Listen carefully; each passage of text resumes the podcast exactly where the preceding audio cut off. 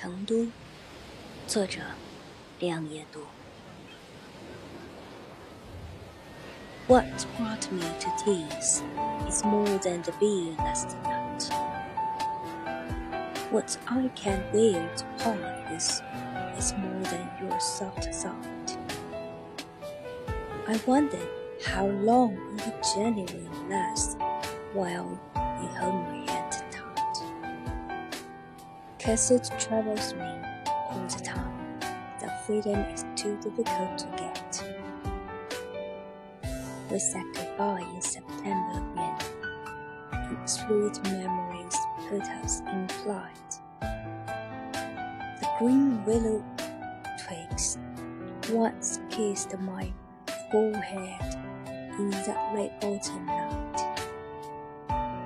Years passed, but I've never forgotten you in that small city, raining and wet.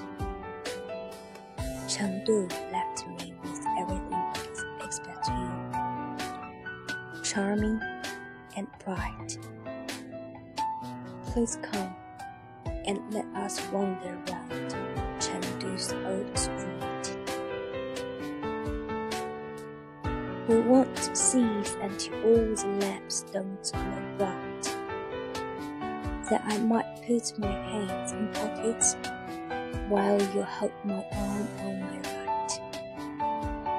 Finally, we'll rest at the doorway of the little bar and see how the Yulin road stretches out of our sight.